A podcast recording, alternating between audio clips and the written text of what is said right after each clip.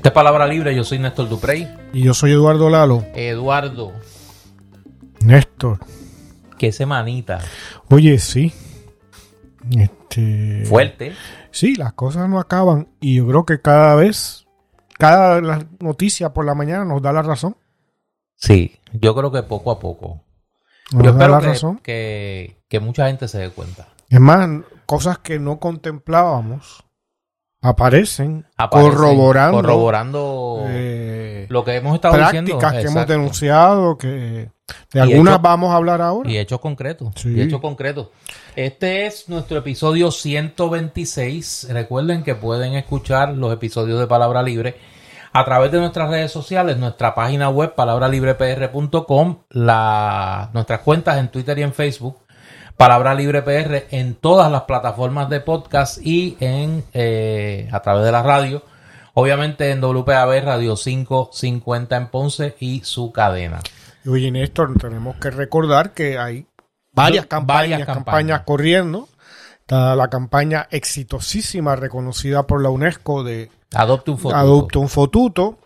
Y eh, siguiendo instrucciones de la UNESCO, de recomendaciones de la UNESCO, eh, de atender poblaciones amenazadas, pues estamos desde hace dos o tres semanas en la campaña de Adopte un Fotuto PNP con eh, el aliciente que se ha convertido en una actividad cultural. Tenemos para el ganador del premio Tomás Rivera Chats un, uno de los contados ejemplares de la obra de Piero Manzoni de 1960, me parece. Ay. Mare de Artistas, una latita cerrada con su contenido integral para el ganador. Y eh, estamos a punto de conseguir que la obra de Marcel Duchamp, The Fountain, y insto a los oyentes que la busquen, en Que la han ido buscando, que la han ido buscando. eh, eh, pues esté para la entrega del premio, para ambientar, ¿no? Con, con algo que sé que, que recordaría a- al homenajeado también en esta ocasión del, de- del Fotuto PNP, porque lleva su nombre el premio, ¿no? Eh, eh, Tomás Rivera Chats. Así que estamos en negociaciones a ver si se puede usar The Fountain por un, el día de la premiación. Y, pero eso todavía está sin conseguir. Eso estamos en, en negociaciones sobre eso. Tenemos una campaña también de eh, que nuestros oyentes, aquellos que saben cómo entrar, eh, eh, bajar, ¿no? Cómo entrar en contacto con, con un podcast, que le enseñen sobre todo a personas que no están familiarizadas, ya sea por edad o por otra situación, ah, en cómo se hace eso en sus teléfonos, en sus tabletas, sus computadoras, lo que fuera, que les enseñen, sobre todo a personas no de mayor edad, que son las que muestran mucho interés escucharlo, pero que todavía están en el modelo de la radio, ¿no? De, que a qué hora es, en qué por dónde sale, etcétera, y, y pues no se benefician de las ventajas que tienen los podcasts, que uno los puede escuchar cuando uno quiera, puede detener el programa y ahí se va a quedar, ¿no? Hasta la próxima ocasión que vuelva él, o sea que lo puede escuchar en pedazos, puede volverlos a escuchar, puede escuchar eh, episodios viejos, ¿no? Cu- Cualquiera de los ciento y tantos episodios que hemos hecho, lo puede escuchar eh, cuando quiera. Así que tenemos esas campañas y, instamos sobre todo que estamos ya casi en la recta final de la selección del premio Tomás Rivera Chat al Gran Fotuto PNP, que eh, las nominaciones que han sido copiosísimas y estamos, no, no como la Junta, no como la Comisión Estatal de Elecciones, estamos haciendo un contabiliz- una contabilización de votos de verdad, sin, in- sin traqueteo. Eh, pues es la hora de seguir Y pueden seguir votando. Sí, seguir nominando candidatos, ¿no? De, al- de, de- de gran nivel fututil, ¿no? Como los que están en esa agrupación mafioso-política. Eso no descuida a los populares, pero de los No, populares, los populares nos vamos a ocupar viene- después. viene después por sí, ahí. nos vamos a ocupar después. Eh, la UNESCO está interesada también en atender esa población Sí. en, en grave riesgo En, de extinción. de extinción. Sí. Sí, en grave riesgo de extinción. Mira, eh, el martes pasado yo hice un ejercicio que yo espero que me cuente eh, para ahora que se acerca la semana mayor. Para tu salida del purgatorio. Para cuando yo pase por el purgatorio salir lo más rápido posible. Que es que eh, escuché. Te lo tiraste al cuerpo, Néstor? Me tiré al cuerpo el mensaje de la situación del Estado de Pedro Pierluisi. Yo tengo que decir que, que me sorprendí. Tengo que admitir que me sorprendí. Porque yo jamás pensé que Pierluma iba a llegar a un nivel de ridículo como el que llegó el martes pasado. Yo no sé quién le dijo al gobernador que la voz de tonto que pone cuando Oye, ¿verdad? cuando quiere fingir que está emocionado tiene algún rédito político o cuando quiere pretender que es que tiene empatía, que tiene empatía con, con, alguien. Y que es como uno más del pueblo. Y yo te digo que yo estoy bien contento. Sí, es una caricatura. ¿no? Sí, casi insultante de, de, nosotros. Por eso no, y se convierte, como habíamos hablado anteriormente, en una caricatura de sí mismo. O sea, pero que eso lo haga en la asamblea del PNP, que yo sé que llega este. Gendío. Llega allí contento, llega contento. Pero que. Oye, hay rumores de que el rendimiento. Tiene un rendimiento alto. Eh, Tiene un, eh, es un atleta de alto rendimiento. Eh, es cotidiano, parece. Sí. que llega a los sitios. Está a punto. El comité olímpico. El comité olímpico está a punto de declararlo un atleta de alto rendimiento. Está, por, está ha rebasado las pruebas de dopaje. No, no, no, ahí no hay prueba que valga, papá. Ahí no hay prueba que valga, pero... Si lo ponen a soplar en, la limosina esa, olvídate, paran el chofer. Pero de todo lo que dijo, porque él básicamente lo que hizo allí fue dos cosas. Él hizo un inventario de todos los, todas las ayudas federales especiales que se han aprobado para Puerto Rico y se las quiso adjudicar. Me imagino que a Jennifer González eso lo habrá sabido este, ayer, porque no le dio reconocimiento. Pues alguno. Y ella no vino al Y ella no vino, no, no, ella estaba, ella está en campaña, ella estaba con sus amigos ahora de la ley 60 y todas esas cosas.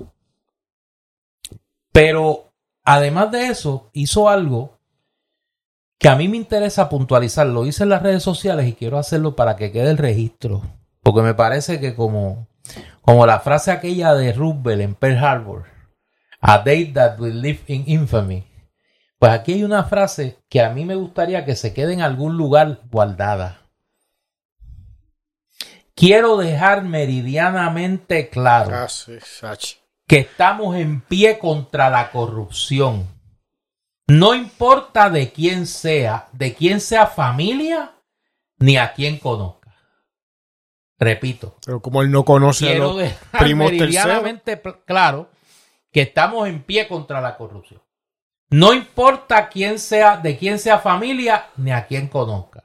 Cierro la cita del gobernador. Esto fue el martes pasado.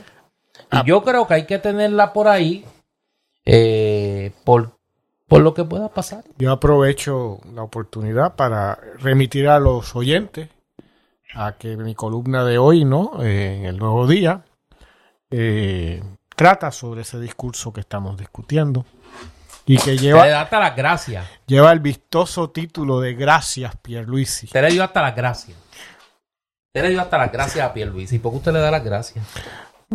lea la columna. La vamos. Búsquela en la página web nuestra, donde la va a poder leer con detalle.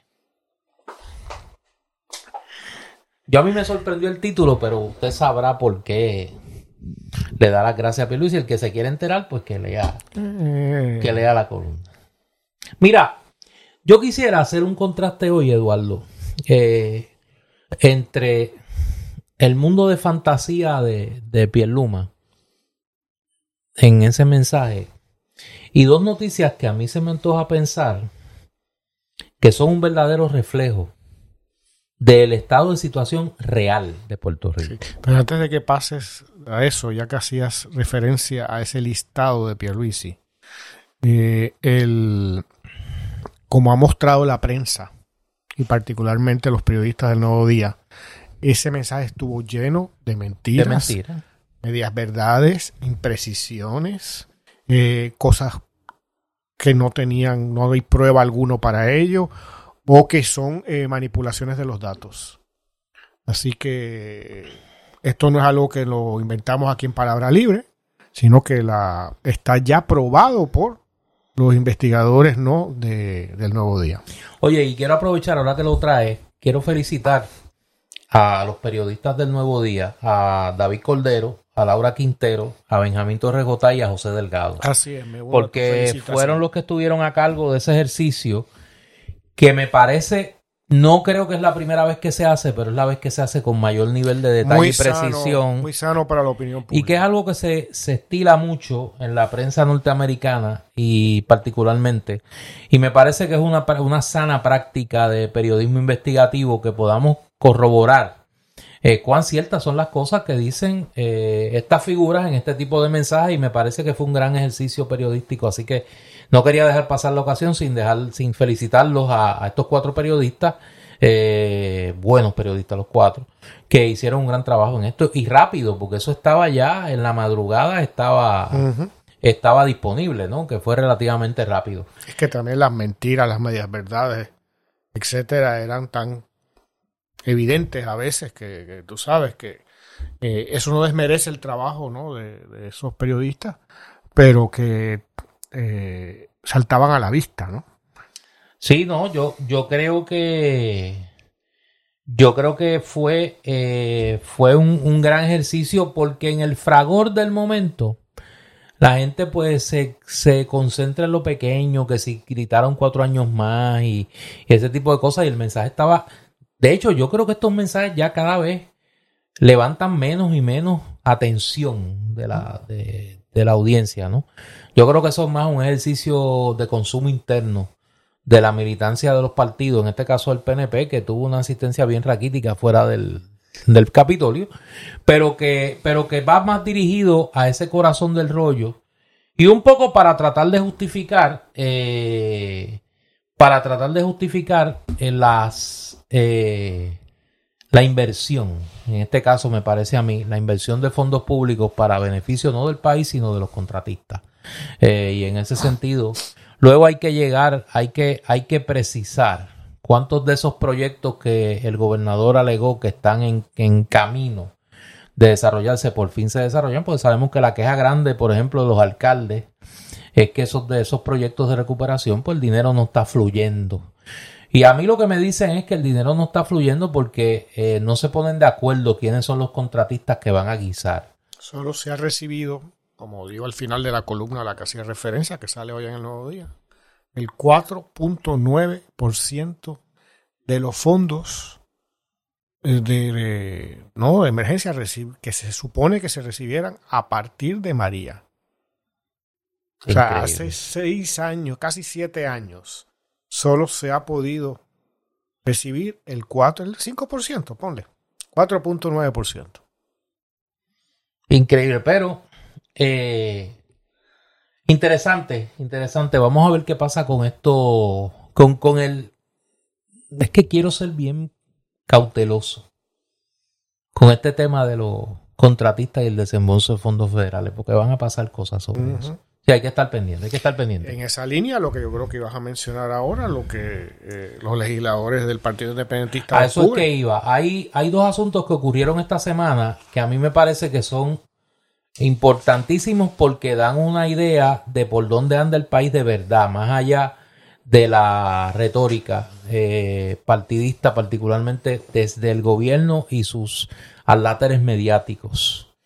Esta semana los legisladores del Partido Independentista Puertorriqueño, eh, María Luz de Santiago y Denis Márquez, revelaron un esquema de corrupción en cuanto a eh, el manejo de los estorbos públicos en los municipios. Dieron a conocer una lista de más de 20 municipios que incluyen municipios del Partido Popular Democrático y del Partido Nuevo Progresista que están desarrollando un esquema eh, a través de una empresa privada Universal Properties. De compra de alegados eh, estorbos públicos. Pero escúchate esto. A unos precios dramáticos. Eduardo, tú tienes el detalle. Mira, este Universal Properties, que es la compañía que que está contratada por 15 municipios populares y 7 PNPs. Esta compañía se inscribió, según el nuevo día, el 16 de febrero de 2018, o sea que es una compañía muy reciente. Cito, con el único fin de prestar servicios para y en beneficio de los municipios del Estado Libre Asociado, llevando a cabo todo, todo aquel negocio permitido por las leyes. Es decir, esos son todólogos. O sea, son chupópteros universales. Universales. ¿No? Eh, eh, olvídate de precisar para qué es la compañía. Es para todo lo que haga falta. Que, que en, el que se, en lo que se pueda guisar. Que están saboteando. Espérate, que, es que están saboteando aquí. tenemos, un, tenemos un micrófono famélico Sí. que se está enguañangando Eh, un- allá en Pla y eh, estamos eh, bregando eh, con es, él. es un micrófono popular. No, yo no sé si es popular, pero está, está, está blandito. Por Está- eso no, no le gusta que yo le hable porque está flojito. me huye. Sí, sí. Y, eh, pues imagínate, es una compañía para todo, para todo lo que se pueda guisar. Entonces, N- Néstor, facturan por cada propiedad, cada estorbo público que identifiquen, por lo menos 20 mil dólares. Por identificarlo. Si no, por, por procesarlo y, de- y declararlo estorbo público y para iniciar los procesos de expropiación. A ellos les tocan por lo menos 20 mil dólares. Eh, eh, la licenciada Santiago y Denis Márquez, ¿no? Eh, según el nuevo día, aludieron a una sentencia del Tribunal de Primera Instancia en un caso de expropiación que el municipio de las, en el municipio de Las Piedras, a través de Universal Properties, eh, University Properties llevó este caso contra una ciudadana. De acuerdo con el referido ¿no? del tribunal, varias alegaciones de la demanda, como que la casa carecía de ventanas, puertas o verja, eran falsas. O sea que son embusteros también. Van al tribunal diciendo esto es un estorbo público, es una ruina sin ventanas, sin verjas, sin puertas, y eso es falso. Y eso es falso. ¿no? Eh, y eso se, comp- se- se comprobó. Y no solo eso, sino que alegaban que la propiedad eh, tenía deudas y solo valía dos mil dólares. Cuando en realidad valía 33 mil. ¿No? ¿Y tú sabes cuánto cobró Universal Properties por el servicio? 20.567 dólares con 25 centavos. No. Sí. Tú sabes que fueron al CRIM como parte de su servicio para pedir eh, una certificación del CRIM que vale, ¿sabes cuánto? 2 dólares 50 centavos. ¿Tú sabes cuánto fue el costo por ese trámite? 343 dólares con 75 centavos. Esto es tumbe triple X. De acuerdo a la información del Departamento de Estado, esta es una corporación que se inscribió en el 2018, cuyas eh, oficinas físicas están en Tuabaja. Tuabaja, que eso es Polonio. El agente residente es un individuo de nombre Andrés Reyes Vélez. Eso es un barrio de Nápoles, Tuabaja. Y entonces los- las personas autorizadas de la corporación son él, Andrés Reyes Vélez, y un señor de nombre Alex Pulido Rey. Y el administrador, eh, que aparece como secretario y vicepresidente, es un señor de nombre José A. Deyá. Eh, el, se- el señalamiento, el señalamiento que hacen los legisladores del Partido Independentista es un señalamiento muy serio. Es un señalamiento muy serio porque eh, apunta a otro esquema. Sí.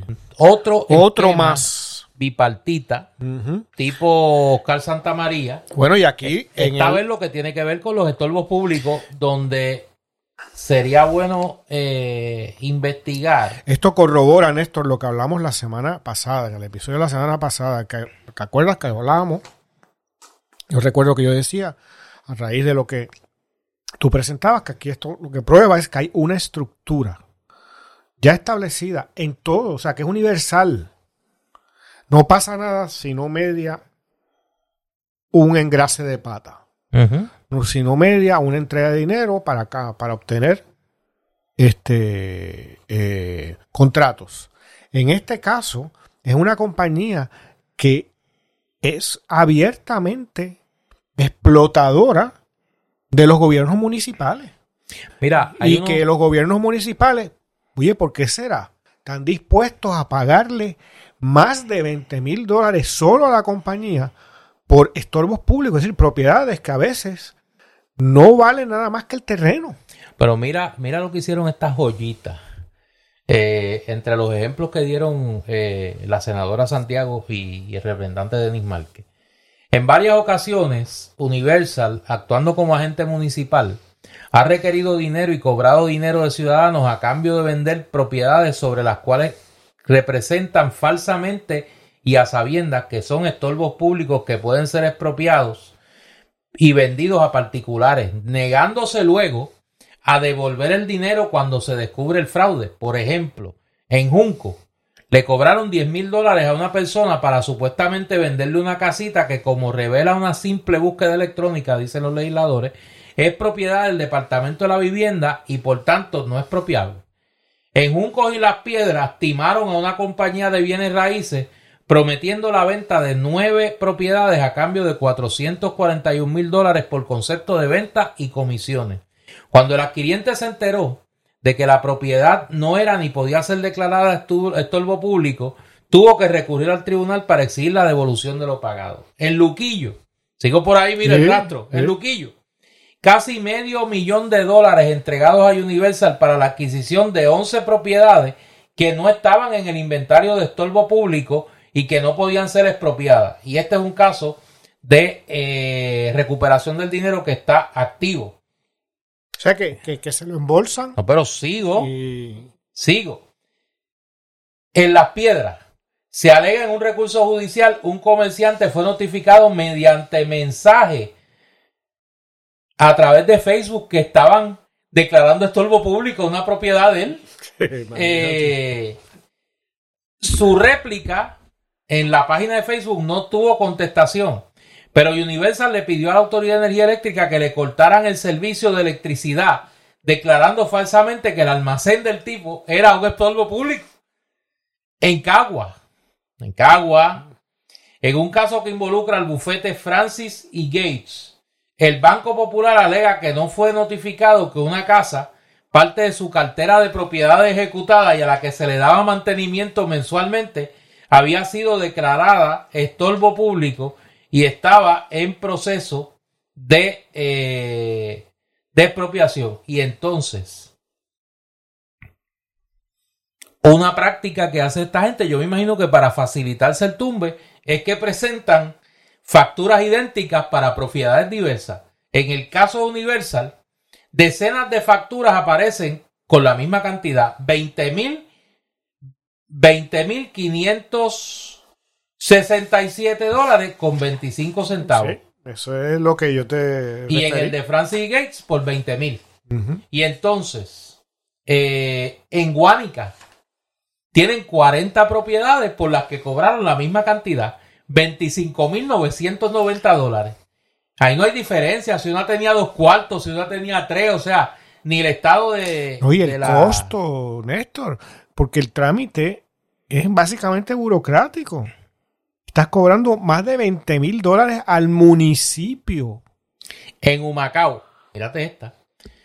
Después de las elecciones, el, alcalde entrante de Humacao, eh, que ya se fue por la vía del ponche. Como diría nuestro amigo, good people. Ese good people, ese fue, mira, rapidito. Ese, mira, estaba con el reloj, como el béisbol ahora. Ese, e, ese se robó la base antes que, antes que, que terminara el cuatrenio le requirió a Universal la entrega de más de 80 expedientes de declaración de estorbo público. Tanto Universal como la, abogada que contrató Universal para, para, representar al municipio, en nueve casos de expropiación se negó a entregar los, expedientes, punto. Eh, aquí no solo hay un señalamiento obvio de corrupción contra esta empresa, sino que hay unos señalamientos serios sobre conducta ética de unos abogados que sería bueno que, se expresaran, obviamente. Y queda por investigar las, relaciones de estos empresarios de Universal Properties, ¿no? Que son una especie de bandidos corporativos eh, con los alcaldes. Y no podemos olvidar, porque mira, Porque que los es- alcaldes no deben chuparse el dedo. Tú no vas a pagar 20 mil dólares por propiedad allí en Guánica por propiedades de así, o sea, que tiene que haber algo que salpique. Pero mira, no, no, porque esta gente son como una especie de Pancho Matanza. ¿Tú te acuerdas de Pancho Matanza? Sí, el Ellos, todólogo. eh, no ellos, son todólogos. Ellos identifican la propiedad. Le ponen el precio. El municipio le expropia. Y ellos vuelven, ellos son los que buscan el comprador. Para la propiedad nueva, para la propiedad ahora en manos del municipio. No, eh, O sea, eh, ellos hacen todo. es empresarismo como saqueo del arca Exacto, pública, exacto. que es lo que es la estructura a la que, Claro. que analizábamos la semana pasada. pero como hemos hablado aquí en otras ocasiones, es una es un negocio donde hay un intermediario. Pero ese intermediario no puede hacer negocio si no tiene la buena el beneplácito del político, porque el, el político es el administrador, en este caso municipal. O sea, aquí estamos ante un caso como el de Oscar Santa María. Parece. Esa es la pregunta, me parece a mí. Si estamos como en un, si estamos en un caso similar al de Oscar Santa María, ¿cuál fue el quid pro quo? O sea, eh, sería bueno investigar. O sea, eso- eso es lo esto que- no pasa porque sí. Pues claro. O sea, esto no pasa porque Oye, y sí. yo pregunto en mi inocencia, en cualquier municipio de Puerto Rico, que no estamos hablando de que es una megalópolis, ¿no? Pero vamos a pensar, en- salvo las grandes ciudades, eh, como algunos de los municipios que tú mencionaste, el municipio no puede tener una oficina, o aunque sea un empleado, que se encargue de hacer un censo de los posibles las posibles edificaciones que sean estorbo público y de tramitar internamente en el municipio esos procesos y de esa manera se ahorran los costos del intermediario que son como vemos aquí veintipico mil y tantos dólares o se va al CRIM y se paga 250 en vez de 343 dólares con 75 centavos por un simple una simple certificación del CRIM ¿Por qué están dispuestos los municipios y sus alcaldes a perder veintipico mil dólares por propiedad declarada de estorbo público? Que se quedaría ese dinero en sus arcas para hacer obra, que es por lo que se mueren, ¿no? Para, para conseguir votos para ser reelectos. ¿Por qué pasa eso?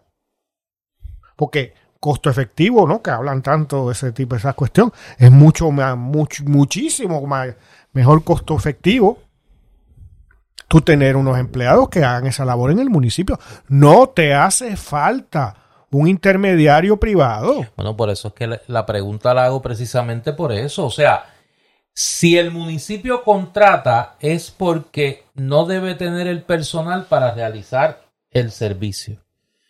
Si tiene el personal y a pesar de eso contrata, como pasa con los bufetes de abogados en el gobierno central, tiene que haber una razón más allá de la necesidad del servicio. Y por eso es que hago la pregunta inocente. O sea, estamos aquí ante un esquema similar al de Oscar Santa María, porque, eh, porque huele mal. O sea, Bueno, huele es, mal. es un O sea, esquema de saqueo. De Claro, sí, sí, pero yo voy más allá. Este, Yo voy, yo, yo trato de ir un paso más allá. Eh, Y Estipulado envuelve- el saqueo. y, envue- y, y todo indica que no puede ser por casualidad que están envueltos los representantes políticos de esos municipios. Porque esos representantes políticos podrían, si no tienen quien haga eso, darle un salario de, de empleado público Eso. a alguien que haga esa labor, que tampoco es que están haciendo operaciones de corazón abierto.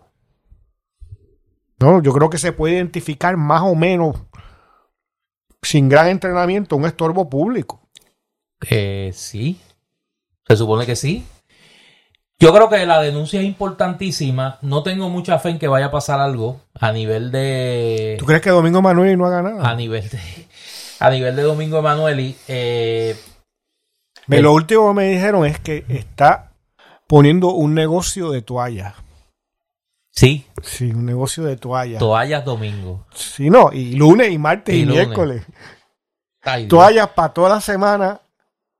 A quien quiera. Mira, las tiene chiquitas, grandes, esas familiares, así, tú sabes, municipales, No. toallas municipales. No se quede mojado. ¿Te acuerdas? Sí, que eh. no se queden jabonados. Pues este no se quede No, mojado. no, no. Toallas domingo.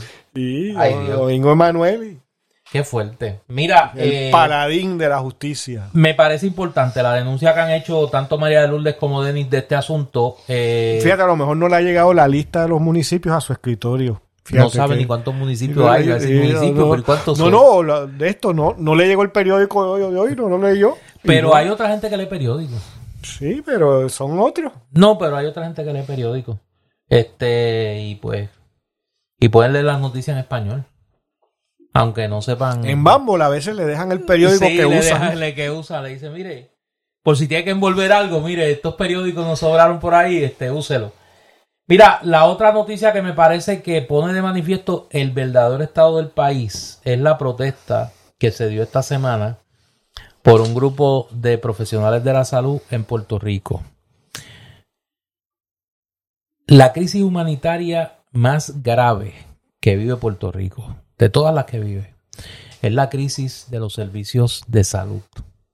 Puerto Rico es rehén de un cartel de aseguradoras que beneficiadas de un disparate a manera de política pública que le entregó el servicio de salud eh, a, las, em- a las empresas aseguradoras privadas. Las decisiones fundamentales sobre la salud en Puerto Rico las toman contables, ejecutivos que no tienen que ver En- nada con la salud. En otras palabras, empresarios que quieren lucrarse Exacto. y se lucran en la medida que se gaste lo menos. donde la palabra de los profesionales de la salud tiene poco o ningún valor, uno, y ni hablar de los intereses de los pacientes. Y en ese sentido, esta semana, porque no es que esto explotó esta semana, nosotros llevamos años con esta situación que va desde la falta de especialistas en Puerto Rico, la falta de acceso de las personas que no son ni lo suficientemente pobres según el Estado para tener el plan vital, ni tienen el suficiente ingreso como para poder contratar un plan privado, ni su patrono se lo brinda, a la grave crisis de endeudamiento que tiene la cadena de servicios de salud, es decir, el médico, la farmacia, el laboratorio, todos los servicios radiológicos, por el grave problema con la facturación y el pago de las aseguradoras. Esta semana, cuando cierre esta semana, tenemos una situación que es producto de esta crisis y que apunta a un problema mayor. La empresa Triple S eh, suspendió el servicio para el hospital IMA San Pablo. Esto a raíz de una demanda del grupo IMA San Pablo contra Triple S en cobro de dinero por eh, la cantidad de, de- pagos adeudados al hospital, adeudados a este conglomerado, a, este- a esta empresa de salud por Triple S. Eh, eso ha llevado a múltiples señalamientos públicos a ninguna acción gubernamental sobre esto. ¿Que ¿Tú crees que Pierluma... No, y a eso es que voy, y a eso es que voy. Eh, y ha obligado a los profesionales de la salud en Puerto Rico a tirarse a la calle. Yo recuerdo en el cuatrenio de Sila María Calderón, de- en la Cámara, bajo la presidencia de mi amigo y hermano Carlos Vizcarrondo, que sobre, sobre él tengo que hablar algo en un ratito, eh, se aprobó un proyecto piloto para eh, un sistema de pagador único en dos regiones eh, de salud en Puerto Rico, que quería decir que el gobierno, al igual que hace en la Corporación del Fondo del Seguro del Estado, al igual que hace en la ACA, el gobierno iba a pagar por los servicios de salud eh, que se prestaran.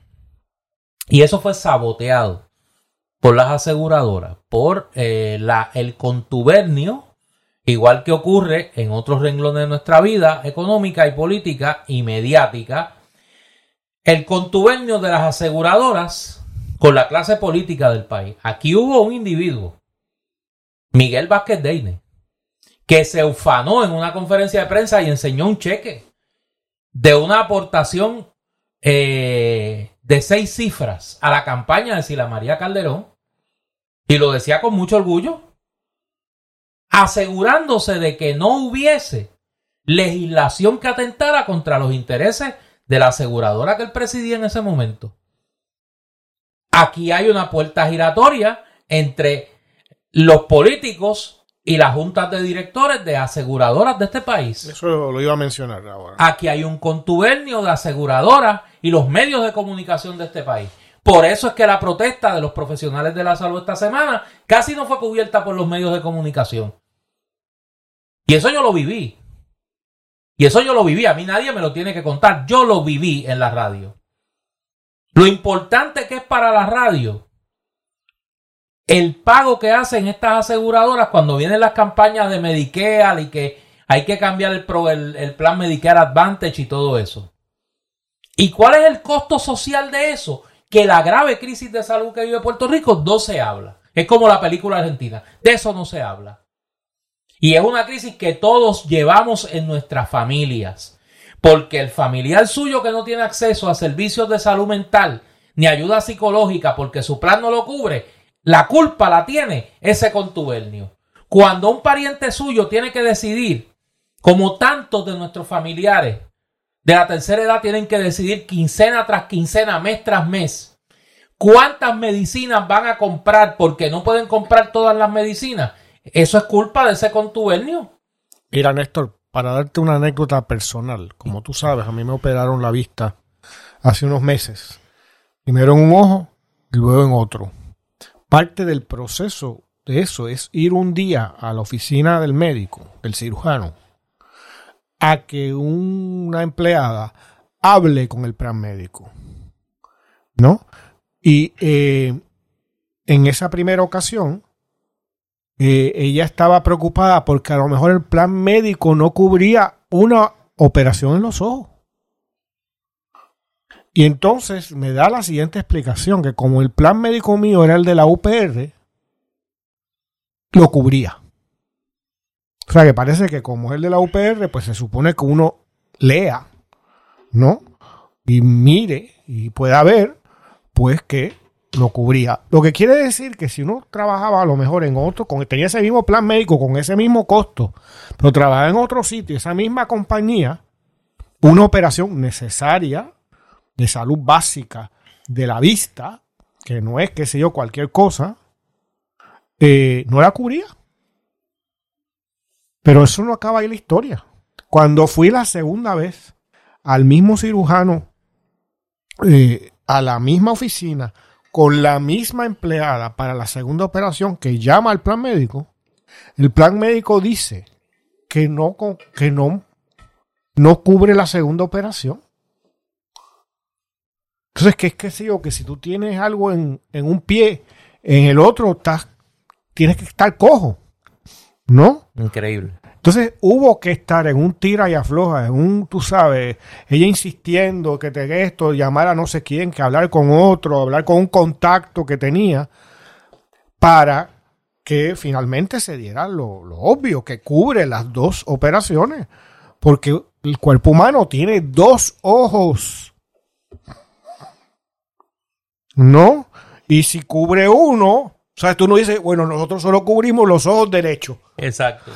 Eso no pueden ser tan burdos. Quédese tuerto. tú sabes. Pero es casi que como una cosa, como que pasa, que esto es lo mismo del empresarismo como saqueo. O sea, que tú, todo esto que está privatizado, es hacerte lo difícil, sobre todo para afectar a la persona que no, tiene, que no sabe o que no tiene relaciones o que es algo comprensible estas cuestiones médicas y de planes médicos y demás, hacérselo difícil, a lo mejor está aprobado, pero te decimos que no, porque a lo mejor tú pagas entonces, entonces nosotros no tenemos que pagar. Porque el problema, si lo fuéramos a llevar a niveles filosóficos, de filosofía política, es que el ser humano, la persona no es prioridad en Puerto Rico. Por supuesto. O sea, la persona no es prioridad en Puerto Rico en la toma de decisiones sobre los asuntos la gubernamentales. La prioridad es la explotación, de, ese ser humano. Y es la explotación de los recursos del Estado por un conglomerado político, económico, mediático, que en este tema en particular alimenta una conspiración de silencio. De ese tema no se habla y es, y, y es increíble que una situación que viven la inmensa mayoría de las familias en Puerto Rico diariamente o por lo menos semanalmente usted se tiene que enfrentar a una situación de salud que usted no puede atender por una decisión administrativa de un, eh, de un burócrata en un plan médico privado. Que le obligan a explotar Exacto. al ciudadano. en Pues este mire, caso al enfermo. En el caso de los profesionales de la salud, el endeudamiento de estas compañías con estos profesionales es a tal nivel que muchos tienen que optar por irse de Puerto Rico. Se dicen, mira, yo no puedo. O sea, cuando me llega el cheque de la aseguradora X por lo que, por los servicios que yo he prestado, el pago son 2 dólares, 5 dólares. Ah, pero tú escuchas los mismos anuncios de esas aseguradoras que lo único que no le dan a los pacientes es un viaje a la luna. O sea, lo único que no le prometen a los pacientes de Medicare Advantage es un viaje a la luna y ya mismo se lo ofrecerán. Pero cuando tiene que ver con la salud, el compromiso es cero. El compromiso es cero. Mira, la complicidad de la clase política del bipartidismo es de tal magnitud que te voy a hacer una anécdota de algo que sé porque lo vi de cerca. Un ex gobernador de Puerto Rico fue miembro de una de esas juntas de directores a las que tú hacías referencia. La junta se reunía cuatro veces al año. ¿Tú sabes cuánto recibían como estipendio para cada reunión? Y las reuniones no eran, qué sé yo, en San Juan, eran que iban a yo no sé dónde, un hotel en Cancún, tú sabes, a reunirse. 25 mil dólares por reunión. Cuatro reuniones al año. Ese exgobernador se embolsillaba 100 mil dólares. Más los viajes a un sitio de lujo, comidas y bebidas de lujo, etcétera, etcétera. Solo con ir cuatro par de días, ponle ocho días al año a esa ah, junta de directores y representar la venta de sus relaciones. Sus relaciones con el gobierno, tanto rojo como azul. Y tengo entendido que luego otros familiares de ese ex gobernador eran miembros de esa misma junta o de otra junta de otra compañía. O sea que estos son, como dices tú, la familia, ¿no? Sí. ¿No? Y entonces esto se hace con total inocencia, o sea, sin problema moral ni ético, ¿no? Es decir, esto, este es el, el guiso después de haber sido gobernador, esto es parte de eso. Todos son guisadores. Eso. Todos los exgobernadores son guisadores. No, yo no sé eh, de la situación de, pues no quiero pecar de injusticia, decirle a María Calderón, ¿no? Que tiene la fundación y me parece que es la única que ha ido en otra En dirección, otra dirección. ¿no? Pero los demás, vivos o ya fallecidos, eso es el guisamiento. Pero volviendo, volviendo al, al- tema de la salud, eh, más, más- más allá de ese, de ese señalamiento muy puntual que hace y muy cierto, a mí me parece que nosotros tenemos como sociedad que darle la importancia a esto que merece y sacarlo de esta, liberarlo de esta conspiración de silencio eh, sobre el tema de la salud. Aquí hay un grupo de jóvenes profesionales que han estado, eh, se, se hacen llamar el grupo Albona. Yo quiero felicitarlos porque de verdad le han puesto el, el- el ojo, el ojo público a este asunto, igual que la, la coalición de profesionales de la salud que lleva, que lleva años discutiendo eh, estos temas. Necesitamos tener una conversación en voz alta sobre el tema de la salud en Puerto Rico porque es una crisis humanitaria de verdad. O sea, de verdad, y no, más allá de ir con la latita al Congreso a pedir paridad en fondos de Medicare y Medicaid para los hospitales de Puerto Rico, para que los hospitales y no los pacientes reciban dinero, pues me parece que hay que plantearse seriamente qué vamos a hacer como, como sociedad con la fuga de profesionales de la salud que hay aquí, con el contubernio que hay de las aseguradoras y el gobierno para no cumplir con sus obligaciones con los profesionales de la salud en el país, en fin, provocar es una crisis provocada por la avaricia y la golosidad de las aseguradoras en Puerto Rico ante el ojo cómplice del gobierno de Puerto Rico.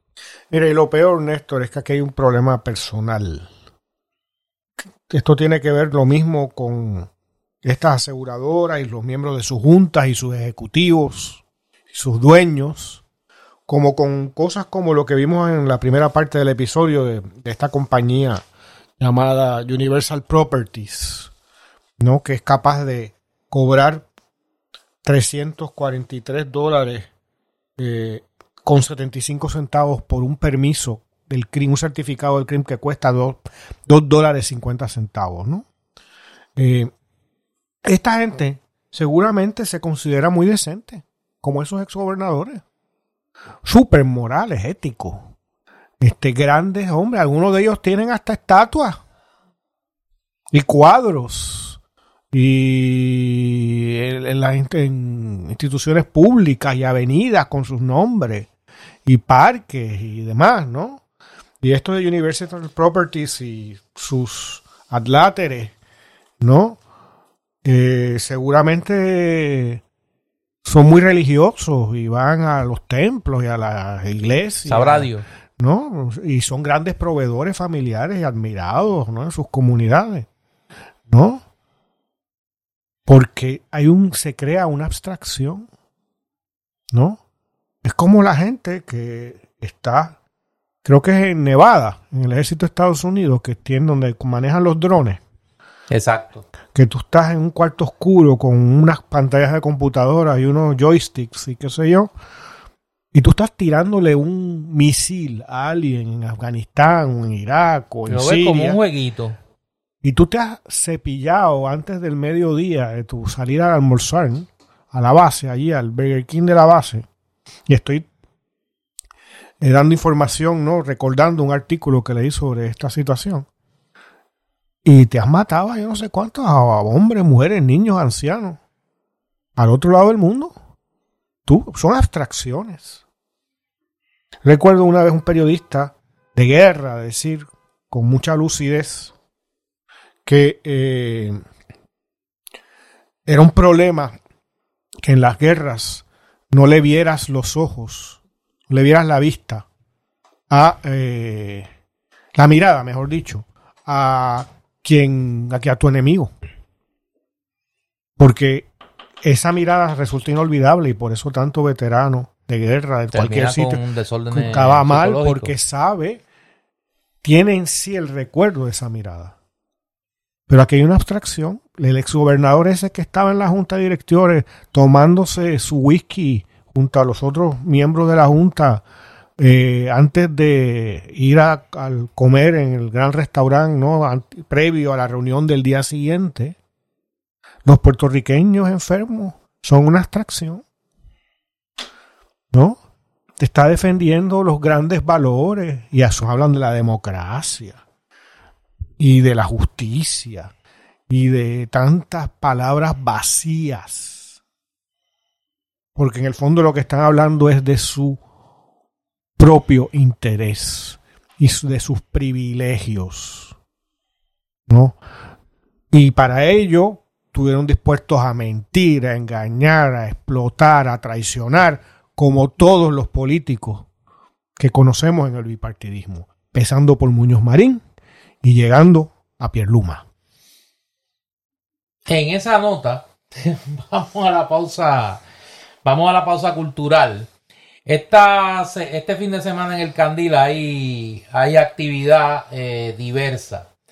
Hoy sábado a la una de la tarde se presenta el libro El temor de los imperios, la segunda parte. Esto es una investigación eh, histórica del doctor Amílcar Cintrón eh, sobre el nacionalismo. Hay uno sobre la revolución de 1950. Esta segunda parte es sobre el ataque nacionalista al Congreso de 1954. Él lo, le pone la coletilla Lecciones de Lolita Lebrón, Andrés Figueroa, Irving Flores y Rafael Cancel Miranda para acabar con el coloniaje en el 2023. Es una investigación muy, eh, muy minuciosa del doctor Cintrón. eh, y es un, son dos buenos libros. Son dos buenos libros. Así que, que Yo quisiera decir, Néstor, que conozco a Milcar. Fue mi estudiante cuando yo comenzaba en la universidad, creo que en mi segundo año como profesor. Y fuimos... Un gran historiador. eh, no, un gran estudiante y me acuerdo que también nos reuníamos a veces fuera del- del salón de clase. Y doy fe de la capacidad extraordinaria de Amilcar, del, su compromiso. Y ayer mismo que estaba en una actividad en la Universidad Católica, uno de los ponentes hacía referencia a estos libros eh, y a su excelencia. Así que me alegro mucho de esta publicación y lo- los procuraré y, y felicito a Milcar Cintrón por este trabajo. Otro de esas personas que sufre la ingratitud del estado de la educación superior en Puerto Rico, de la explotación del profesor, de la falta de plazas, del daño que se le ha hecho a la universidad por parte del gobierno en las últimas por lo menos dos décadas. ¿No? Y que él, como tantos otros, eh, merecían condiciones laborales y profesionales mejores que las con las que han tenido que lidiar. increíble que un historiador de esa categoría pues esté pasando por esa por esa situación pero repito es un gran trabajo es un son dos buenos dos son dos grandes libros el segundo se presenta hoy sábado a la una de la tarde en el Candil Eh, y mañana domingo a la una de la tarde se presenta Equinox y la sombra en la galaxia de Irma Ríos Arroyo. Viaja al universo con Max, un chico trans que busca rescatar al amor de su vida de las garras de la corporación más poderosa de Pangea y de la galaxia, junto a un zombie que busca la cura del Z-virus y una alienígena que puede teletransportarse a cualquier punto en el espacio-tiempo. Me gusta eso, Suena eso es bien, completo, suena eso suena bien. Se Eso pare- es- Suena casi al PNP. Son una cosa así como el PNP. Eso es eh, mañana domingo a la una de la tarde y el próximo fin de semana, el sábado 8 de abril a la una de la tarde, se presenta eh, una el producto de una gran investigación eh, del doctor Juan Delgado Negrón sobre el obispo Alonso Manso, su visión y misión evangelizadora en las Américas. Esta es una figura importantísima en la historia de los primeros años de la relación entre España y eh, América. Vio que estoy siguiendo, mire, las nuevas corrientes de la iglesia, tratando de no meterme. Eh, Oye, eh, hablando de eso, sí, sí, eh, sí. digo, lo hablamos. Lo hablamos, lo hablamos más tarde, lo hablamos más tarde, pero vamos a hablar de eso un poco. Y mira, el 24 de abril, vayan haciendo su. A, a los palabralibristas del sur. Voy para Ponce. No me digas. Sí, señor. El 24 de abril voy para Ponce. Oye, pero la región tiene que empezar a prepararse, ¿no? sí, Para- no, voy para Ponce, voy para Ponce. Yo no sé si es el mejor momento para ir para Ponce, por lo que vamos a hablar después, pero el 24 de abril voy a estar en Ponce presentando eh, el libro del querido amigo y hermano Manuel de J. González, que, Ah, esta excelente, semana, que esta semana se presentó en el Colegio de Abogados, la generación que tomó las calles. Voy el 22, no el 24, el 22, sábado 22 de abril a las 3 de la tarde. Voy a estar presentando la generación que tomó las calles junto a la periodista eh, Perla Franco. Eh, y me hace el honor de ser el moderador de esa presentación el querido amigo el licenciado José Alberto Hernández Lázaro. Es el eh, portavoz del Movimiento Victoria Ciudadana en la legislatura Ah, municipal eh, de Ponce y que como diríamos en el béisbol tiene una gran carrera por delante. Mira, y, y cuando tú vayas a Ponce en el 22 de abril, vas a tener que ir como en tres carros idénticos, uno detrás de otro, y tú en uno de esos. Exacto, Con, los, no, con, no, sí. con los, con los cristales oscuros y eso, Sí, para que no se sepa protegido. en cuál va. Pasa, exacto. Voy, mire, debidamente protegido. Porque Eso- la cosa está caliente. La cosa está ¿eh? caliente y de eso vamos a hablar. Eh, pero ese sábado, eh, nosotros vamos a estar a las 3 y a las 5 va a estar Teófilo Torres con su eh, monólogo Papo Impala está quitado, que cumple 40 años ese monólogo. Teófilo no, Teófilo es más viejo que el frío, pero este el monólogo cumple 40 años Eso es el sábado 22 de abril a las 5 de la tarde. Tiene que hacer su reservación con tiempo. 20 dólares es el donativo sugerido, 15 dólares para los estudiantes con identificación y tiene doble tanda. Mire, a las 3 eh, me escucha decir algunas cosas junto con Perla Franco sobre el libro de Manuel de J, eh, La generación que tomó las calles y se queda. Claro, pague los 20 pesos, no se haga el listo. Y entonces se queda y ve el monólogo de. Tú no estás preocupado de que si tú vas a Ponce te, te rinconen allí y te impongan una terapia de conversión al Partido Popular. Que estoy preocupado. Porque tengo, tengo preocupación. Te matriculan en una. Sí, tengo preocupación. En una terapia de conversión. Sí, tengo, tengo, tengo preocupación. Yo, pues. Como los populares son fundamentalistas. Yo, yo tengo muy buenos amigos en el Partido Popular y amigas en el Partido Popular de Ponce. Eh, pero sobre Ponce voy a decir algo. Eh, sobre Ponce voy a decir algo ya, directo, sí, cuando hablemos del tema. Eh, vamos a la parte que todo el mundo está esperando.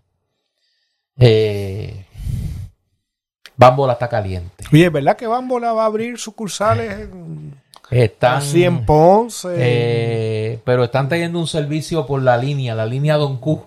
Está, está llevando, la línea Don Q está llevando productos la Don Q existe todavía, no te rías. Esa es la de Ponce a Río Piedra. Este eh, lleva, lleva, lleva productos de bambola ya. Y ha habido mucho ese expreso, mira, que pela. Hay couriers. No, hay courier, el courier allí mire directo, eso es directo. Después que pasa el movimiento al jíbaro, cualquier cosa puede pasar. Eh, por cierto, esta te va a gustar. Llegó a Bambola la nueva mercancía de los Calico Critters. Además de las familias que ya habíamos hablado, de las cabritas, los perros pudel, los perros labradores y los clásicos conejos, llegaron nuevas familias. Tienen la familia jirafa. La familia pingüino, que esa se va a poner, mira, de moda, pues como el pingüino del socio el Joker, pues sí, y el Joker anda por ahí. No me pregunte que el Joker anda por ahí. Y el Joker no coge Semana Santa. Hasta que me pregunte, eh, el Joker no coge Semana Santa. ¿Y, y, y esa familia vienen algunos de sus miembros alambrados? Si los pide, sí. Oye, tienen la familia oveja, particularmente las descarriadas, eh, y la familia gato en toxido. Mm. Que esos están, mira, salen del fundraiser y llegan allí en su toxido y ya tú sabes que lo próximo es la 1052. Acompaña a cualquiera de las familias de animales con sus accesorios como los transportes de, mira, esto me gusta, carruajes de realeza. Bueno, eso, las familias de animales de aquí tienen sus carruajes, de, realeza.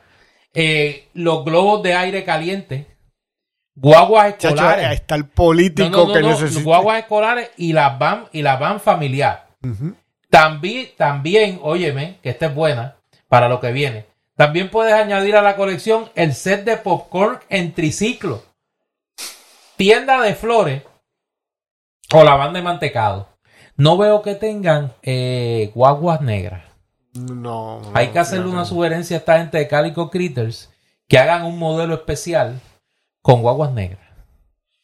Porque y si la familia hay que montarla en la guagua, una guagua negra. Deberían. Digo, yo no estoy insinuando nada. O sea, pero supongamos que una familia hay que montarla en una guagua negra. Pues debe haber un modelo de Calico Critter que lo. Sí, yo me imagino que sí. Recuerde darle like y follow a Bambola Juguetes en Facebook e Instagram y visitar la tienda de lunes a sábado de 10 de la mañana a 5 de la tarde. Esto es en la Avenida Charlón, cerquita de allí, de donde está la acción. Eh, allí en la Chaldón. Oye, eso son como un anuncio de la radio de antes. Donde está la acción, allí en la Chaldón. Este, como el solar de Harry Rezak, ¿te acuerdas? ¿Tú te acuerdas de eso? Sí, me acuerdo. Eso era en el solar de Harry De la narración de, de, los partidos de pelota. De lo, claro, que yo me quedé, mira, yo tengo un juego de pelota radial en la cabeza que no se me va. Eso está loading todo el tiempo. Eh, mira, eh, tengo aquí un, un anuncio de el lugar donde yo trabajo, que es la Universidad Interamericana este próximo, este jueves 13 de abril, después de Semana Santa, se presentará el primer Congreso Music Business en Puerto Rico, en el Teatro de la Universidad Interamericana, de 9 de la mañana a 6 de la tarde. El Congreso Educativo se enfoca en las profesiones prácticas y experiencias relacionadas con la industria musical, como es aspectos legales, producción y distribución digital, marca musical y estudios de grabación. Y entonces va a impartir un masterclass allí. Uno de los, primero que es, para hacer el full disclosure, es mi amigo.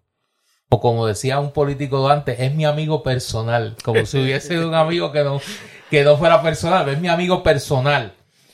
Y es el músico que yo conozco con mejor sentido del negocio. De lo que es un buen negocio a nivel musical. Y es mi hermanito Humberto Ramírez, eh, va a estar eh, impartiendo el masterclass de artista a empresario. Crear proyectos musicales desde la perspectiva empresarial. Y añado yo como subtítulo, cómo eh, sobrevivir a Olga Tañón y Gilberto Santa Rosa sin perder la salud mental. eso es, es una broma interna con Humberto, que es palabra librista. ¿Ah, sí? Oh, sí, sí, oh, sólido, sólido, Y yo soy fan de Humberto Ramírez. Eh, los lunes allí en el Metropol, anuncio gratuito en el restaurante Metropol, lunes de jazz de 9 hasta que se acabe, que normalmente es como a las 11 de la noche. Este mes, y este es anuncio de cachete, Humberto, yo te cobro después. Eh, el 4 de abril es el primero de dos espectáculos celebrando el centenario de don Ernesto Puente de Ponce, Puerto Rico, Tito Puente. Eh, así que el Congreso, repito, es el 13 de abril en el Teatro de la Universidad Interamericana, el primer Congreso Music Business en Puerto Rico. Eh, quiero agradecer a la profesora eh, Carmen Marrero, que es la directora de este programa, del programa de empresas musicales en la Universidad Interamericana Recinto Metropolitano, que me envió la información. Bueno, al de la pava, lo que queda eh, Las pajitas que, quedan de la Con el caso, con el Partido Popular, yo espero que algún historiador que no sea yo, porque yo me imagino que para ese momento yo no estaré por acá, escriba la historia, cuando un historiador escriba la historia de la debacle del Partido Popular y de su desaparición, porque van a desaparecer como colectividad política. Esta semana a mí se me antoja pensar que es paradigmática eh, en, ese proceso de acelerada descomposición del Partido Popular. El caso del alcalde de Ponce, de Irizarri Pavón, se está complicando legal y políticamente. Legalmente, porque esta semana le dieron una parranda en marzo eh, lo de las guaguas negras que estaba hablando, lo, visitaron, allí a pedirle unos papeles y a hablar con una gente. Eh, porque aparentemente hay una investigación sobre Ponce que no se sabe si tiene que ver o no con el alegado préstamo de la campaña electoral. Eh, hay que recordar que temprano en el proceso de investigación contra Oscar Santa María, Santa María señaló que uno de los políticos que él le había hecho aportaciones era a la campaña de Luis Irizarri Pavón en el municipio, para la alcaldía de Ponce. Y a mí me parece que eso es algo que se debe, si no es cierto, se debería de aclarar. Y si no lo aclaran, alguien va a buscar que se aclare. Ante esto, ¿cuál hubiese sido la reacción de un partido donde la sanidad mental y la decencia, y la decencia imperen su cúpula? Pues mira, pedirle al alcalde de Ponce que se hiciera un lado y que el partido pudiese liberarse del costo político de todo esto. Pues no. Bueno, incluso en Mayagüez. Por eso, hicieron algo parecido. En Mayagüez hicieron algo parecido eh, con el caso del, del entonces alcalde José Guillermo Rodríguez. Pues aquí no hacen eso porque no tienen la entereza moral de hacerlo ni la interesa política de pedirle la renuncia al alcalde de Ponce, y entonces hacen lo peor de todos los mundos. Y aquí yo me quiero detener.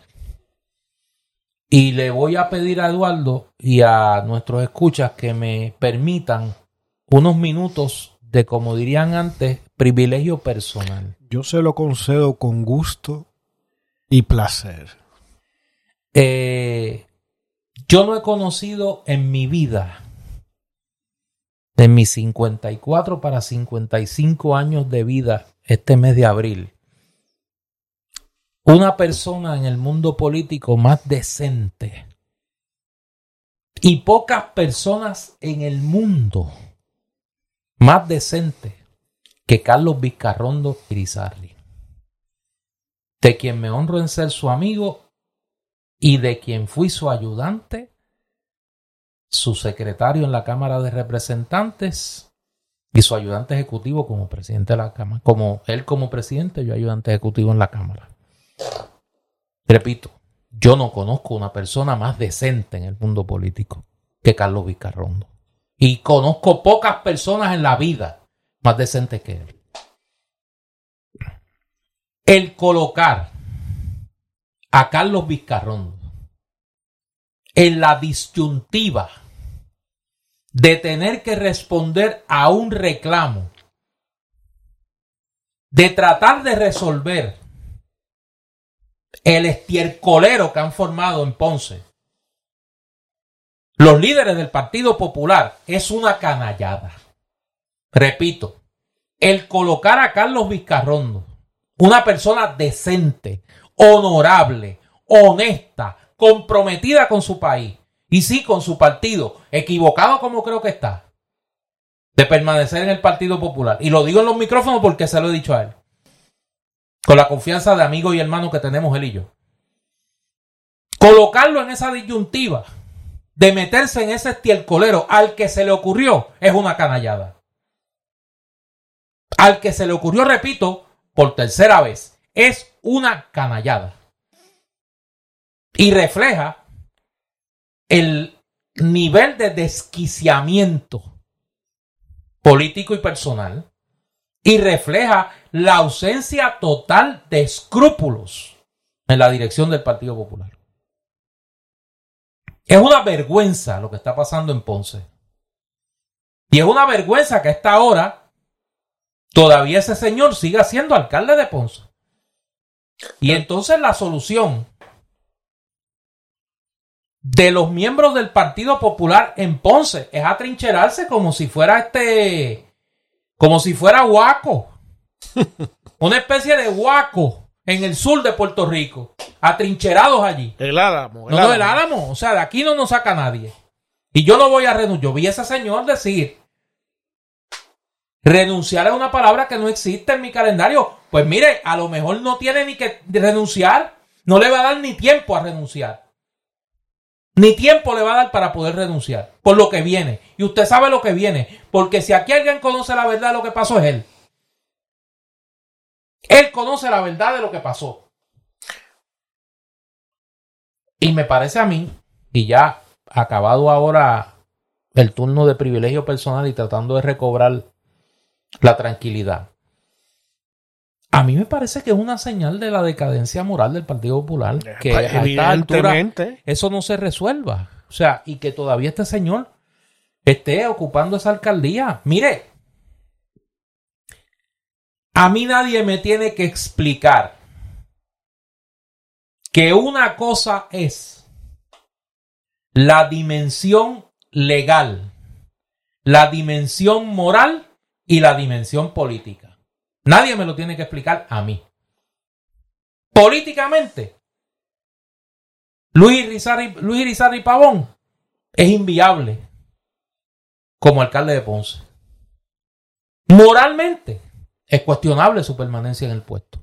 Y legalmente, tiene derecho a la presunción de inocencia, tiene derecho a defenderse en el foro local, la investigación que aparentemente el FEI está desarrollando y en el foro federal si en efecto hay una investigación contra él y su gestión como alcalde. Pero eso no tiene que ver nada con la dimensión política. El costo político es insostenible.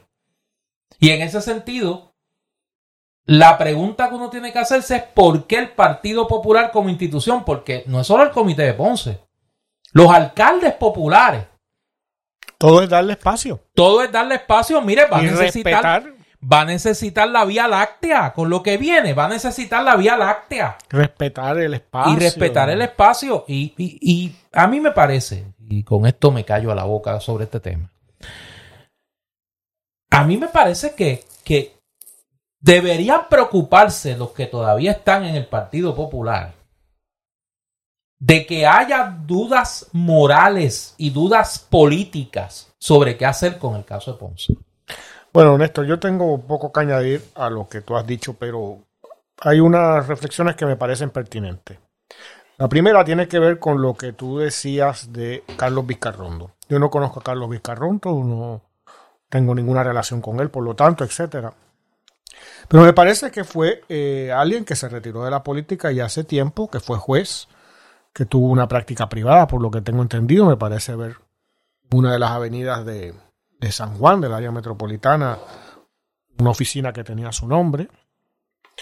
Eh, y tú dices bien, porque sabes que cómo poner una persona eh, como él en la disyuntiva de mandarlo a Ponce, representando al presidente Dalmao, ¿no? Del Partido Popular, para bregar con el asunto del alcalde de Ponce. Pero yo tengo que añadir aquí algo. ¿Cómo alguien como Carlos Vizcarrondo acepta? Porque lo menos que se puede decir sobre eso es que es un error de juicio mayúsculo. Porque nadie lo obligó. Yo me imagino que eh, no lo encañonó y lo raptó y lo llevó a Ponce. Los populares tienen que darse cuenta, me refiero a los populares que tienen un nivel de, de, inteligencia política, compromiso, en el caso de él, por lo que tengo entendido, un soberanista. ¿Qué rayos hace en el Partido Popular de hoy, en, el, en marzo del 2023? El error de juicio está pasando la frontera de la estupidez. ¿Hasta cuándo se va a esperar? ¿No? Sin que uno mismo se tigne como le pasó a él esta semana. El buen crédito al que tú hacías referencia se vio seriamente afectado en la opinión pública. No tengo duda de eso. Quedó como que, como un mequetrefe que lo mandaron allí y le faltaron el respeto.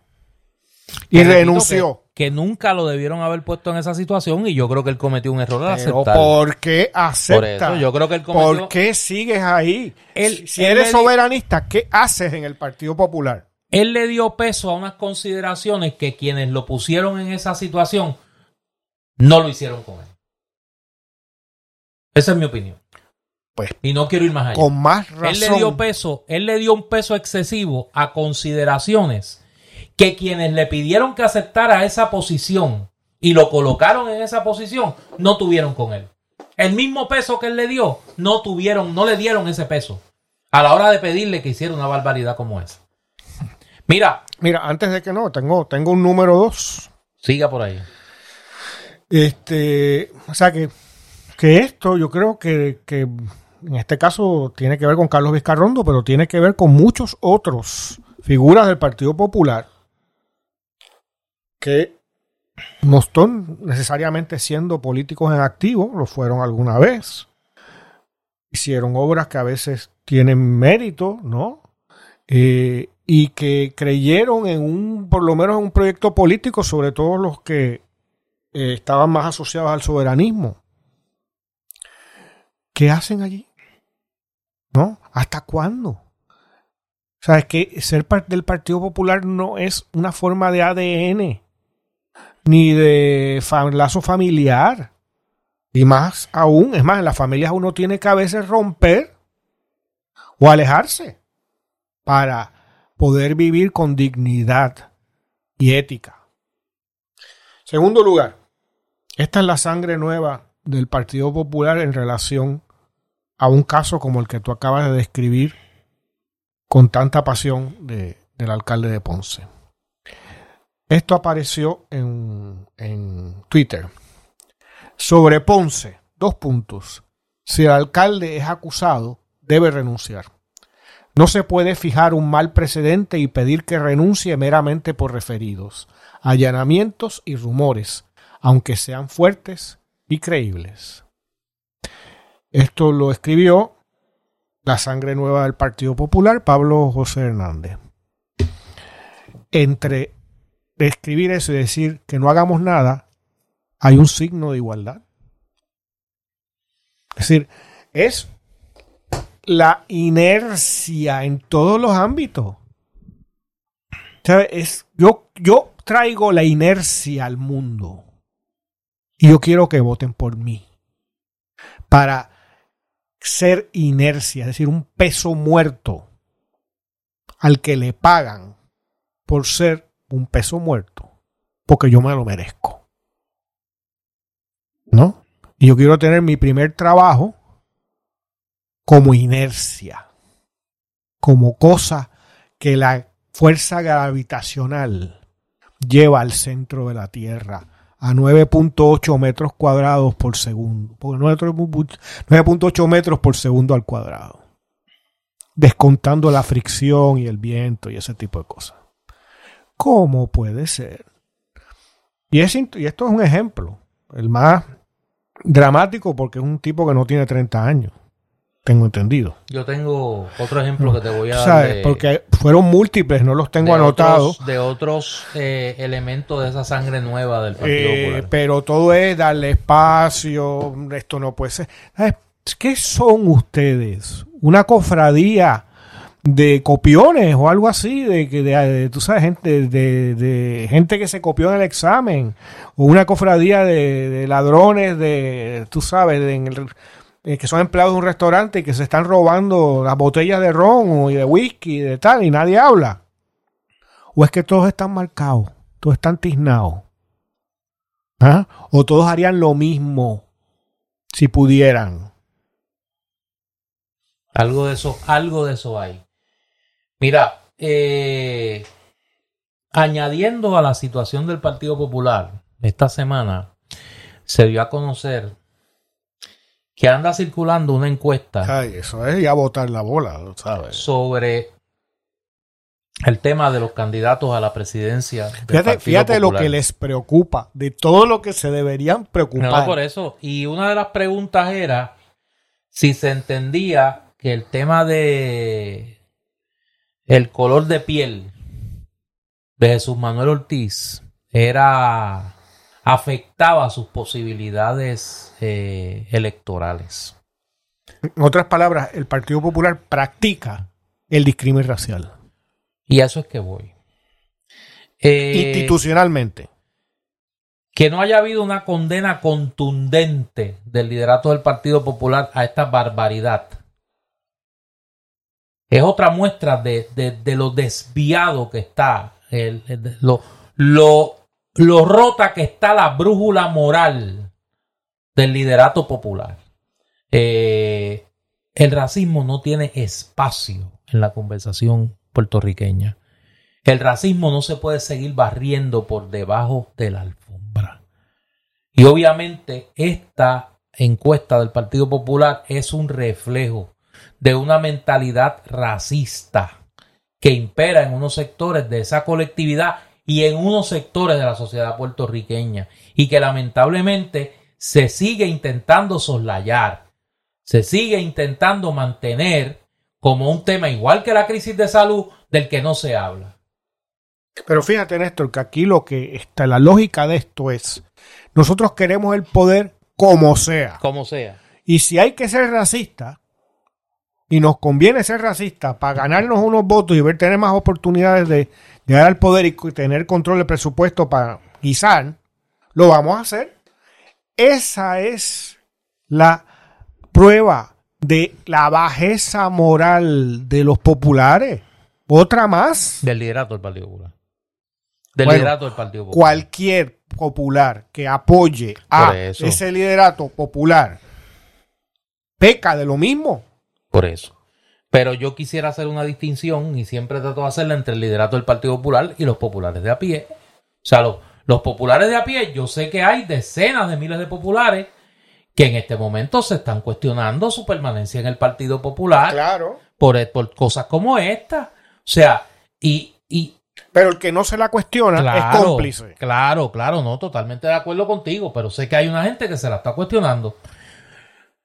Lo que sí me pareció interesante, luego de estas dos condenas, es la columna que publica el día de ayer. Ay Dios, yo sé que- que ¿Dónde es que eh, la, la Ivy League ya no es lo que era, ¿sabes? No, pero chico, no, pero hay una columna de el ex presidente del Senado Tú y, pagas allí y te dan la nota. y ya. ex candidato a la gobernación del Partido Popular, Eduardo Batia, donde ahora lo veo, lo, lo voy a ver como historiador. Hay una serie de señalamientos interesantísimos sobre qué pasó en la elección del 2020 en el Partido Popular.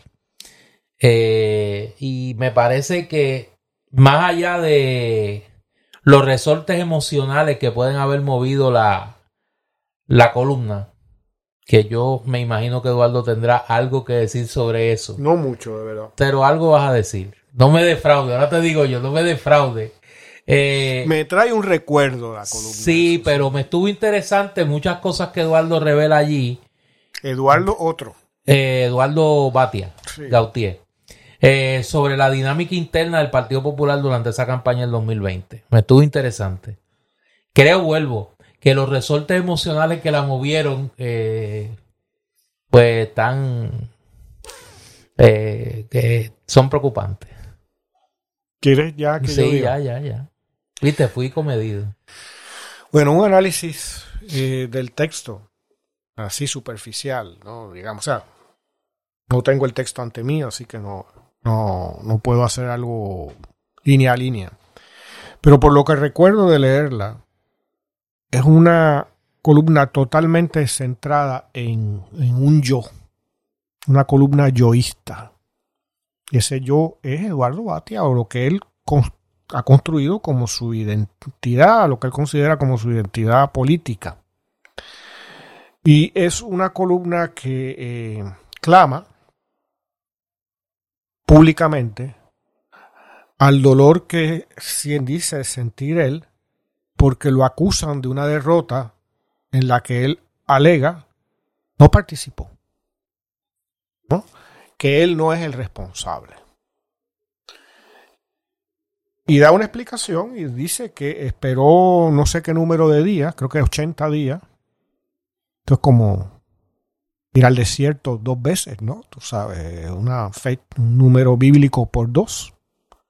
Tuvo 80 días esperando en el desierto que Charlie Delgado lo llamara. Y nunca lo llamó.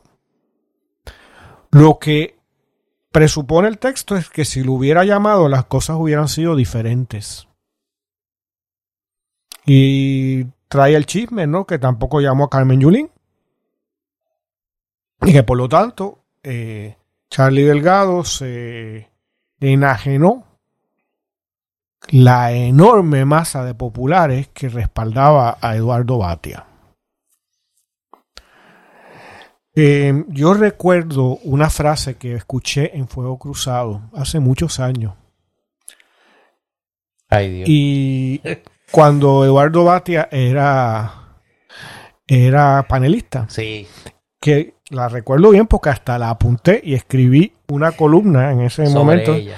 En la que lo utilizaba, pero no, esa, no, esa no me la dejaron publicar en esa época en una revista. Y Eduardo Batia decía que es un poco lo que es su columna, su visión del PPD eh, y de la situación de Charlie Delgado y demás en las últimas elecciones. ¿Qué tú crees que es esto? Un laissez-faire, como dicen en inglés, No. Nada más con el testigo. Ay, Princeton no es lo que, lo que era. Qué fuerte. Y ahí eh, Princeton es el Ponce de las Ivy Leagues últimamente, con esas decisiones Yo, que hacen. yo en estos días he estado recordando la frase de un abogado del área metropolitana que frecuentaba un restaurante que ya no existe en el área de Torrey. Y, y recuerdo, los que lo conocen saben quién es, yo no voy a revelar su identidad, que decía, la verdad que ser popular es bien difícil. y, y yo, lo, yo lo he tenido presente en estos días porque la verdad que es complicado, ¿sabes? Ser popular en estos tiempos debe ser bien complicado. Por eso, popular. seguir siendo, acepto tu enmienda. Seguir siendo popular en estos tiempos debe ser bien complicado, debe ser bien difícil. Cada vez más. Hay de aquellos que todavía andan por ahí.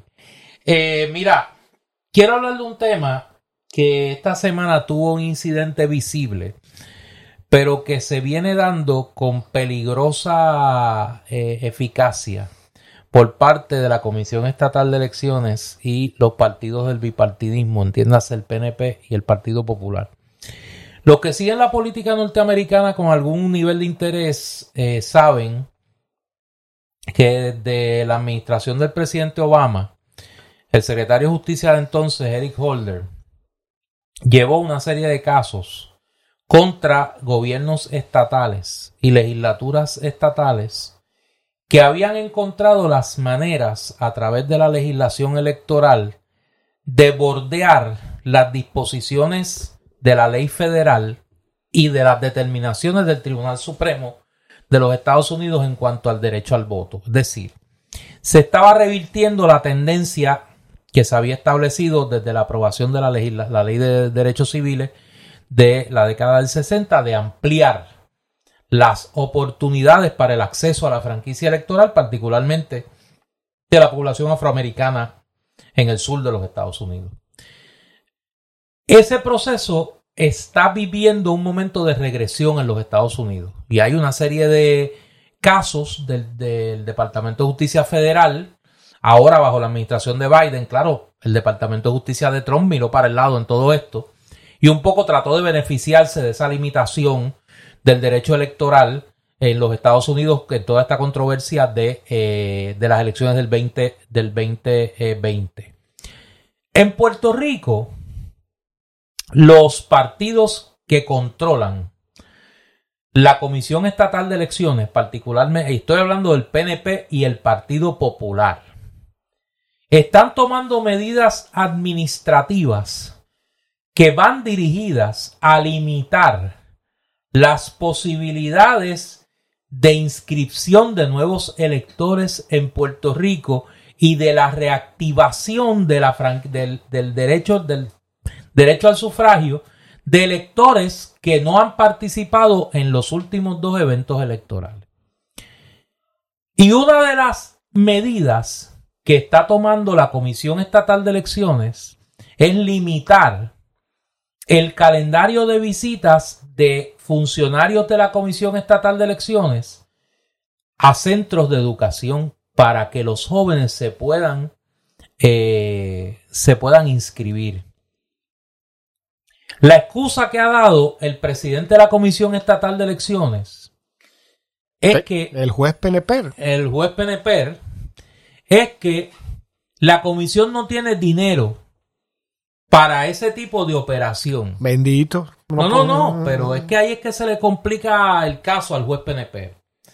La Comisión Estatal de Elecciones recibe en este momento más de medio millón de dólares en fondos federales del programa Java, HAVA, que es un programa federal administrado por el Departamento de Justicia Federal, que precisamente va dirigido a que los organismos electorales de los estados y territorios, incluyendo a Puerto Rico, tomen medidas para facilitar el acceso de los ciudadanos al proceso electoral, incluyendo la digitalización y mecanización del acceso de los electores al registro electoral. La Comisión Estatal de Elecciones en Puerto Rico está utilizando ese dinero para administración.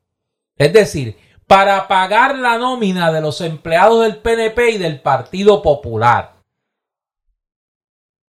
Y está tomando medidas para limitar el acceso de nuevos electores al registro electoral.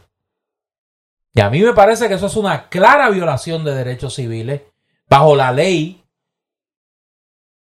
del ejercicio del derecho electoral en los Estados Unidos.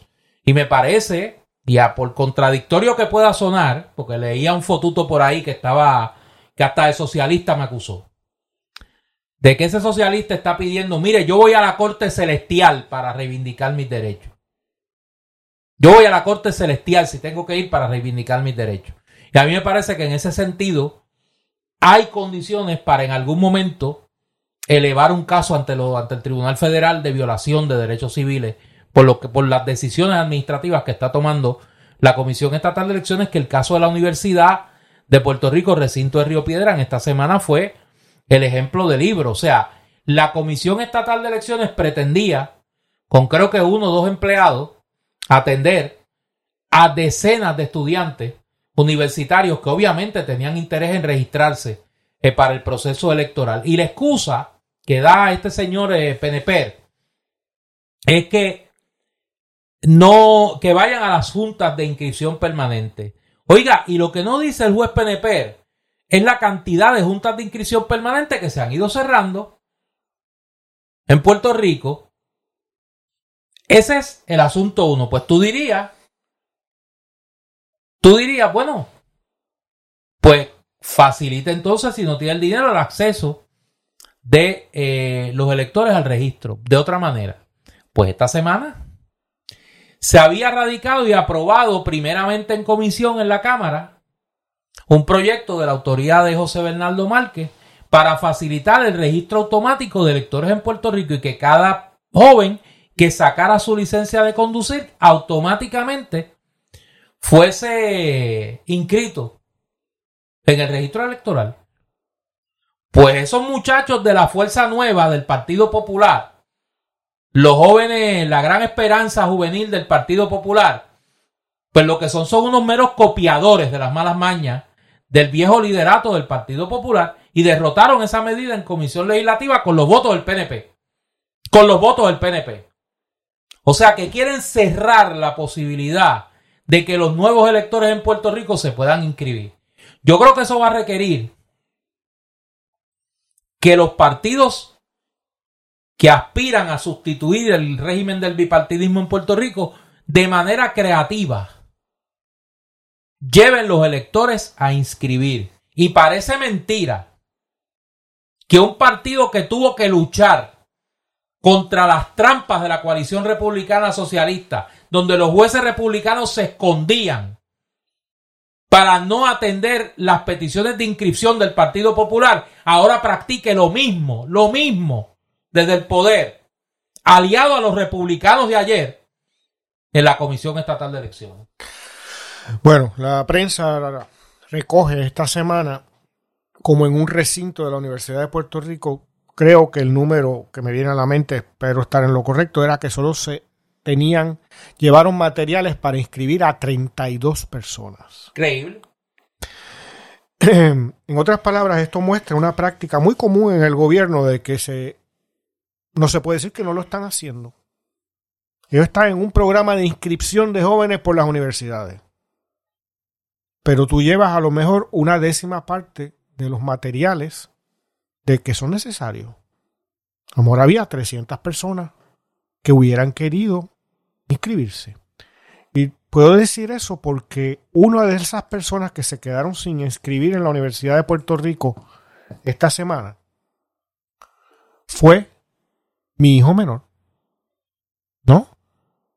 Que me contó cómo había una fila y cómo de pronto dejaron a todo el mundo allí sin explicaciones.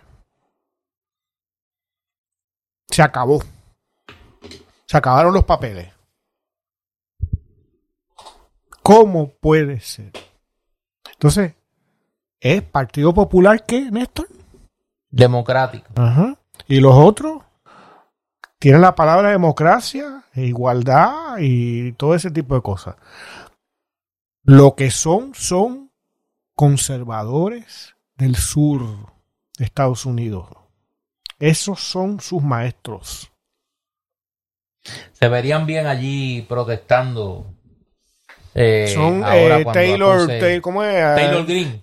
Taylor, ¿cómo? Amiguitos de Marjorie Taylor, Taylor, Green. Green. Green, sí, Marjorie. Amiguitos de Eh, Marjorie ese- Taylor Green. Jennifer Taylor Green, ¿no? Y Pierluma Taylor Green y, y Peneper Taylor Green. Pero es otra, es, es otra hoja más en el libro del bochorno. O sea, es otra hoja más en el libro del bochorno. Mira, eh, Oye, ¿y tú crees que, sí, que lo reconozca?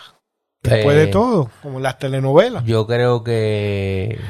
Porque ellos no se han visto nunca. No, no, no, pero yo creo que pronto... Sí, ¿Tú crees que se encuentren y, Sí. y- y se... sí, sí, y va, va a ser como en las novelas. Así. Todas las que- novelas.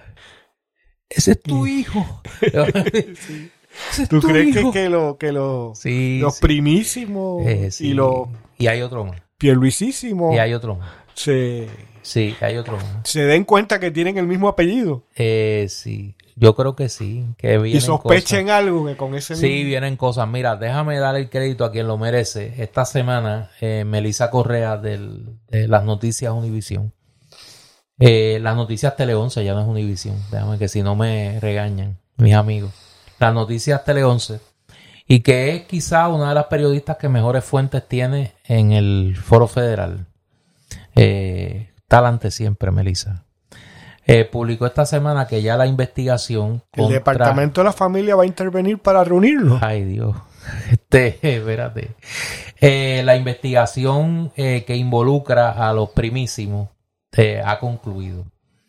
Y que aparentemente se anticipa que en los próximos días eh, o se produzcan acusaciones o se anuncie un acuerdo de colaboración que involucra a los primísimos, Pierluisi, y a una tercera persona, como el bolero aquel, una tercera persona. Eh, en este caso, el principal oficial financiero de la corporación de estos ciudadanos. Eh, eso viene pronto y viene complicado. Viene complicado. Vi- viene ponceño Viene, sí, eso viene complicado. Y viene. Y parece que vienen más cosas. Yo no sé si tú te fijaste esta semana el operativo de relaciones públicas que han montado las empresas de John Paulson. todo es comprado como si todo, fuera artículo todo comprado, infomercial, un nuevo presidente, Rolando Padua, que es una figura que algunos deben haber escuchado porque era el director de la Oficina de Asuntos Federales del Departamento de Educación cuando eh, el caso de Julia Kelleher y fue uno de los testigos contra Julia Kelleher. Eh, y es una figura que ha estado precisamente vinculada eh, a, Eduardo Batia como, como presidente del Senado. Y pues Rolando Padua, para sorpresa de muchos, estuvo esta semana en los medios de comunicación como nuevo presidente de las empresas Paulson. Eh, obviamente esto quiere decir que el Farad eh, Gafar ha lo- sido marginado eh, parece que viene algo por ahí también. Parece que viene algo por ahí también porque suena como un operativo de un ataque preventivo de limpieza étnica de limpieza de la imagen de la empresa antes de que eh, le canten el bolero aquel de, de Richie Ray y Bobby Cruz. ¿Te acuerdas que ellos hicieron una versión de A mi manera? Decía, el fin pronto vendrá. Y por ahí viene, por ahí viene y viene pronto. Así que vamos a ver, esta semana hay que estar pendiente porque parece que lo que viene viene rápido. Vamos a ver, vamos a ver, no estoy anticipando nada. Yo estoy citando... ¿Qué, qué eh, fue lo que dijo Pierluma en el mensaje? Que la frase memorable. Sí, que aquí no que importa de quién sea familia, ni importa a quién conozca. ¿Y tú- eso no y ¿A qué tú crees que él hacía referencia a Yo creo que ese fue otro ataque preventivo, como el de Paulson. Eh, él sabe lo que viene. Él sabe lo que viene. Y, y repito, nosotros aquí en Palabra Libre anticipamos que mucho de lo que viene por ahí va a alterar la, la- las quinielas electorales de mucha gente por ahí. Así que hay que, hay que esperar y hay que mantenerse pendiente porque parece que lo que vaya a ocurrir sobre esos dos renglones está más cerca de lo que, de lo que alguna gente puede pensar. Oye, ¿y qué le pasó a tu amigo, chico? Pues es amigo tuyo también, ¿no? ¿Cuál? El que acaban de acusar. No, a- no lo han acusado todavía, el martes, el martes. El martes lo- El martes. Tu amigo, ¿qué le pasó a tu amigo? El martes eh, lo acusan. Qué injusticia con tu amigo. No, no yo no digo nada. Yo no, no. Lo que pasa es que con esa acusación otros se reivindican. Ya no cargan con el peso de la historia. El peso de la historia se No, Michael Cohen se salvó. Ese es un héroe ahora. Ese es un chota heroico. Eh, Michael Cohen. Este. La noticia que acaparó al final de la semana la atención global es eh, el anuncio de que un gran jurado en la ciudad de Nueva York se eh, votó eh, por la acusación contra el expresidente Donald Trump. Se estima, se anticipa que son más de 30 cargos contra Trump y que el próximo martes a las 2 de la tarde Trump se personificará en la, Fiscalía de Nueva York para ser formalmente acusado, fichado eh, se le tomarán las huellas digitales. Me imagino que se le citará a una, a una vista o se celebrará la vista de eh, fijación de fianza y eh, se dará a conocer el pliego acusatorio una vez Trump sea debidamente fichado. La primera vez que un presidente, repito, la primera vez. Debió haber habido muchas otras. Pero es la primera vez. Pero es la primera vez. Muchísimo. Pero es la primera, pero es la primera. Eh, nadie puede negar ese hecho. Nixon, es la primera. Nixon hubiera sido un buenísimo dejen candidato. dejen ese hombre en paz que ha sido reivindicado. Ya no tiene el peso de haber sido señalado. Ahora hay uno que fue acusado, que va a ser acusado. Y para allá lo que formalmente.